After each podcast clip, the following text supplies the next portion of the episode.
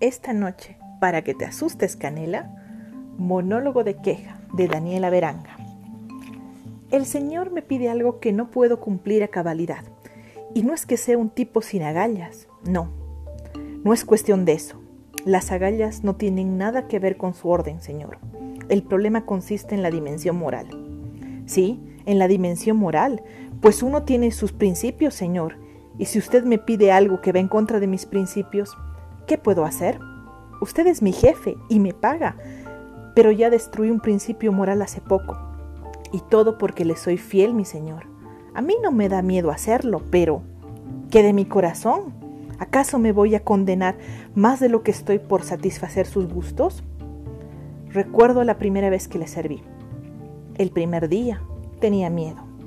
Sí, miedo de fallarle, aunque después me acostumbré a seguirle la corriente. Hasta pensé que les hacía un favor inyectándoles esas medicinas. Pero luego me enteré que no eran medicinas. No sabe cómo me indignó aquello. Ver a una mujer así, ¿recuerda? Con esa columna puntiaguda, horrible, y esas manos que comenzaron a volverse garras.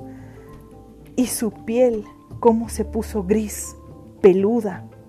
Luego los gemelos, ¿Cómo me quitó el sueño la imagen de esos gemelos? Eso lo soporté, Señor. Por usted, aunque eso no me quita las pesadillas que sigo sufriendo. Le ayudé, Señor, y me pagó. Sí, lo admito. Sin embargo, ahora, ahora mismo, temo que me niego a realizar su pedido. Ya hice lo que usted me ordenó. Pero esto es el colmo.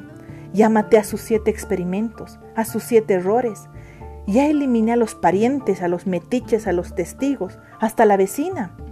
Hasta rapté niños para que los experimentos tuvieran mejores resultados. Pero por favor, ¿cocinarlos? No. Pídame cualquier cosa menos eso. No cocinaré para usted ninguno de estos cuerpos.